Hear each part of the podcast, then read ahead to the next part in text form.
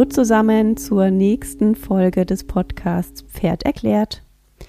Heute geht es mir darum, aufzuzählen oder beginnend aufzuzählen, was ich denn nun alles brauche, um einen harmonischen Umgang mit meinem Pferd überhaupt erreichen zu können. Und die Basis dafür ist es, dass ich ein ausgeglichenes Pferd habe.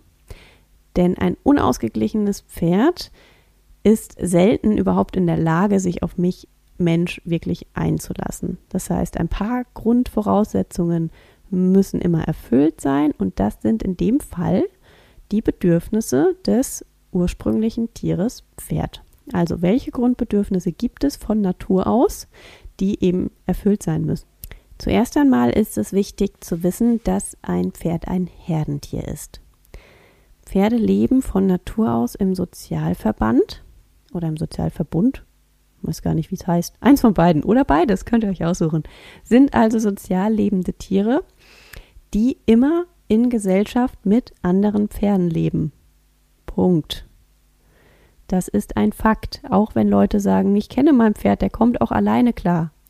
Das ist nicht die Natur des Pferdes, sondern natürlich können Pferde sich gut anpassen, aber eine artgerecht ist das nicht. Also eine Haltung ohne direkte, ohne Herdenverbund ähm, entspricht nicht einer artgerechten Haltung. Ich sage das ganz klipp und klar, weil es so viele Menschen gibt, die behaupten, ihr Pferd könnt nicht mit anderen raus oder der hat doch schon Kontakt durch die Boxengitter. Ja, aber das ist eben was anderes. Also das Herdentier ist normalerweise in der Steppe unterwegs und legt sehr viele Kilometer zurück ähm, und immer im Sozialverbund. Wenn es alleine ist, separiert wird, dann bedeutet das den sicheren Tod. Das heißt, ein Pferd kann sich auch mal von der Herde entfernen. Das sehen wir bei unseren domestizierten Pferden.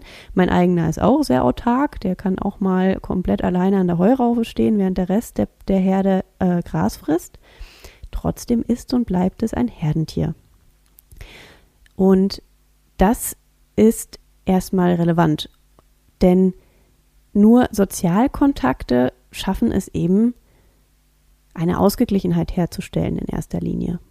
Das heißt, nur weil ich Mensch eventuell eher Einzelgänger bin und mich in einer Gruppe von Menschen nicht so wohl fühle, bedeutet das nicht, dass ich das aufs Pferd übertragen kann. Und ich als Mensch bin auch kein Ersatz für die Herde. So, ganz wichtig. Dann eben schon angesprochen, jetzt nochmal benannt. Das Pferd ist ein Lauftier. Was bedeutet das, dass das Pferd ein Lauftier ist? Naja, es ist dafür ausgelegt, sich den ganzen Tag in einem ruhigen Tempo zu bewegen. Das heißt, ein Pferd ist in der Regel 16 Stunden am Tag am Gras fressen und läuft in einem ruhigen, regelmäßigen Schritt so vor sich hin und legt 10 bis teilweise 15 oder 20 Kilometer zurück dafür braucht es ein, gewissen, ein gewisses Platzangebot. So, hier haben wir jetzt kleine Paddocks, auf denen die Pferde auch nicht mal irgendeinen Anreiz haben, sich zu bewegen. Vielleicht haben sie schon mal Koppelpartner, das ist gut. Äh, Stuten sind weniger am Spielen als zum Beispiel Wallache, aber das erkläre ich in einer der anderen Folgen. Ähm, das heißt, Wallache kappeln sich gerne und spielen miteinander und bewegen sich dadurch automatisch häufig mehr. Ähm, aber wenn die Fläche zu gering ist und eben kein Bewegungsreiz gesetzt ist, dann wird das Ganze schon wieder weniger. So, vielleicht gibt es eine Heuraufe, wenn's, wenn eben keine Koppelsaison ist, also gibt es vielleicht eine Heuraufe, aber auch hier stehen die Pferde ja an einer Stelle und bewegen sich nicht. So, also ganz wichtig, das Pferd ist ein Lauftier, sollte sich eigentlich dauerhaft bewegen können. Und Strecke zurücklegen. Das heißt für uns Menschen, dass wir dafür Sorge tragen müssen, dass das Bedürfnis des regelmäßigen und vielen Laufens auch gedeckt werden kann. Pferde können sich tatsächlich kaputt stehen, weil die Sehnen und Bänder und Muskeln zu wenig beansprucht werden, weil die Gelenke verschleißen. Das passiert auch durch ähm, die sich zurückbildende Synovialflüssigkeit, also die Gelenksflüssigkeit. Hier gibt es Studien dazu, dass schon nach 24 Stunden Stehen die Qualität dieser Flüssigkeit enorm abbaut. Das heißt, ja, das heißt, dass die Pferde einfach laufen müssen. Wichtig, wichtig, wichtig. Bewegung, Bewegung, Bewegung. So, relevant auch dafür, wie ihr das Pferd haltet, in welcher Haltungsform. Das Pferd ist außerdem ein Fluchttier. Das bedeutet, es ist immer auf der Hut. Es ist sehr gerne schnell alarmiert.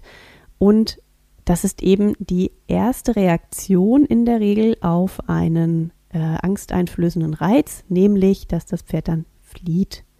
Das ist kein Bedürfnis, sondern das ist, eine, äh, ist tatsächlich einfach von der Natur aus gesetzt. Das ist ein Instinkt, das ist hier ein bisschen durchmischt, ist für mich aber relevant zu wissen, denn auch hier ist es wieder wichtig, dass das Pferd, wenn es denn flieht, auch genug Platz hat. Geht so ein bisschen einher mit dem Lauftier, um eben auch seinen, seinen Fluchtinstinkt ausleben zu können. Also es gibt Pferde, die, äh, Fluchtins die, wo der Fluchtinstinkt geweckt wird und die rennen dann stumpf durch, durch den Zaun.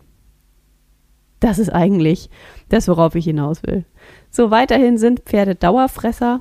Der ganze Magen-Darm-Trakt ist so konzipiert, dass Pferde dauerhaft fressen müssen. Ähm, und zwar hat der Magen ein recht geringes Volumen. Das ist bei einem Pferd circa 18 Liter, je nach Größe des Pferdes halt mehr oder weniger. So, und äh, dieser äh, Magen möchte dauerhaft gefüllt sein, um im Falle eines Falles, nämlich im Falle einer ähm, Flucht, auch wirklich Energie zu haben, fliehen zu können. Wenn ein höheres Magenvolumen da wäre und das Pferd sich voll frisst, dann ist das Pferd zu schwer und hat zu viel Gewicht im Bauch um auch wirklich vor dem Flucht, vor dem, vor dem Raubtier fliehen zu können. Ähm, und es ist auch ein Energiesparer, dazu komme ich auch in einer anderen Folge nochmal. Aber so wird sichergestellt, dass das Pferd dauerhaft Energie eben zur Verfügung hat, um im Falle eines Falles fliehen zu können. Wichtig, Dauerfresser. Was bedeutet das jetzt für mich Mensch in der Praxis? Ja, also, ich brauche eine Haltungsform, die diese Grundbedürfnisse erfüllt. Das heißt, Sozialverband oder soziales Lebewesen heißt, ich brauche eine Herde. Es reicht auch ein einzelnes anderes Pferd, aber es braucht einen Partner, mit dem das Pferd sich verträgt und eben Sozialkontakt auch ausleben kann, dass die sich gegenseitig äh, be beknabbern können. Dieses sogenannte Groomen, Grooming dieses gegenseitige Beknabbern am Widerrist, was man vielleicht kennt. Das ist, sind, sind, sind Grundbedürfnisse, das muss erfüllt werden können. Dann sind Pferde Lauftiere, das heißt, es braucht eine gewisse Fläche und natürlich auch eine Zeit, die das Pferd laufen kann. Also zwei Stunden Auslauf ist für ein Pferd definitiv zu wenig. Und zum Argument, ja, aber nach zwei Stunden steht er am Tor, komme ich auch in einer späteren Folge noch. Dann ist das Pferd ein Dauerfresser. Eine Fresspause sollte und darf nicht länger als vier Stunden dauern. Ich brauche also nicht nur eine große Koppel mit viel Auslauf in meinem Herdenverband, sondern auch noch die Möglichkeit, dass das Pferd dauerhaft Nahrung zu sich nehmen kann. In der Weidesaison ist es häufig einfacher, äh, einfacher äh, un, äh, unabhängig vom Gras oder außerhalb der, der, der Koppelsaison braucht es eine Heuzufütterung. Hier ist wiederum wichtig, dass das Pferd auch ans Heu rankommt.